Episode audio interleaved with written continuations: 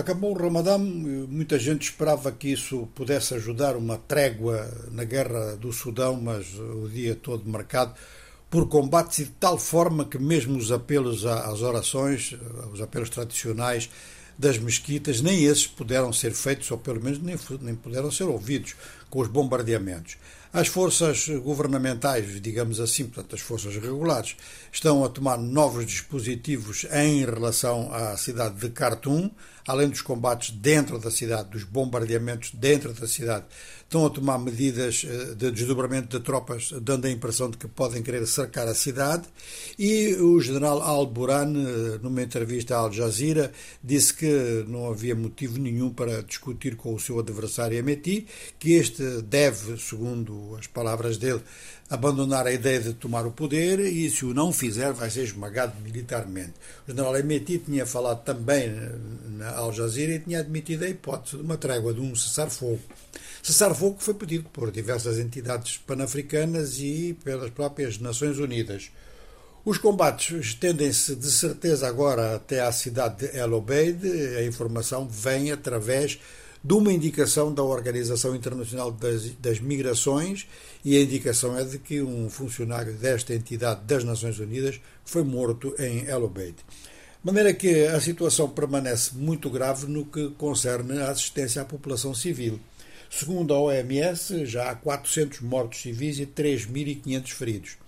Segundo indicações de médicos sudaneses, 70% dos hospitais do país estão ou destruídos, ou sem material, ou ocupados por forças militares, seja de um lado, seja do outro.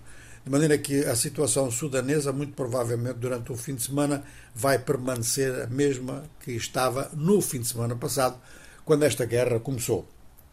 Uma outra situação a preocupar. Ela é menos referida a nível, a nível continental, mas eh, tem, tem impacto nos meios de direitos humanos, que é a situação que prevalece na ilha de Mayotte, uma ilha que faz parte do arquipélago de Comores, mas que recusou uh, acompanhar as Comores no processo de independência e preferiu ficar um território francês.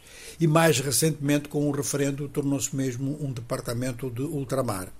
Ora, esta ilha de Mayotte, pelo facto de fazer parte da França, faz parte da União Europeia, tem, portanto, um nível económico e social muito mais seguro do que o conjunto eh, das Ilhas Comores. E assim, muita gente em situação de grande miséria nas Comores eh, faz imigração ilegal, é, está perto, encontra embarcações, faz imigração ilegal para Mayotte.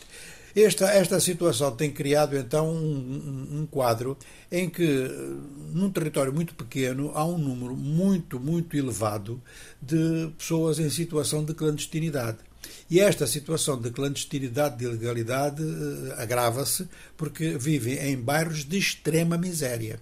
Ora, as autoridades locais, inclusive eh, vereadores da, da, capital, eh, têm feito muita pressão sobre o governo francês para tomar medidas no sentido de expulsar estes imigrantes ilegais. E finalmente o governo francês validou essa decisão e ela pode ser posta em prática neste fim de semana. Isto significaria o começo de uma operação para expulsar 10 mil ilegais em dois meses e enviá-los para as Ilhas Comores. Ora, o presidente das Comores está a pedir que a França não faça isso e pede que a operação seja simplesmente anulada. Movimentos de direitos humanos estão a interrogar-se sobre diversos aspectos sobre a legalidade desta, desta operação. O que acontece é que as autoridades locais estão a favor das expulsões.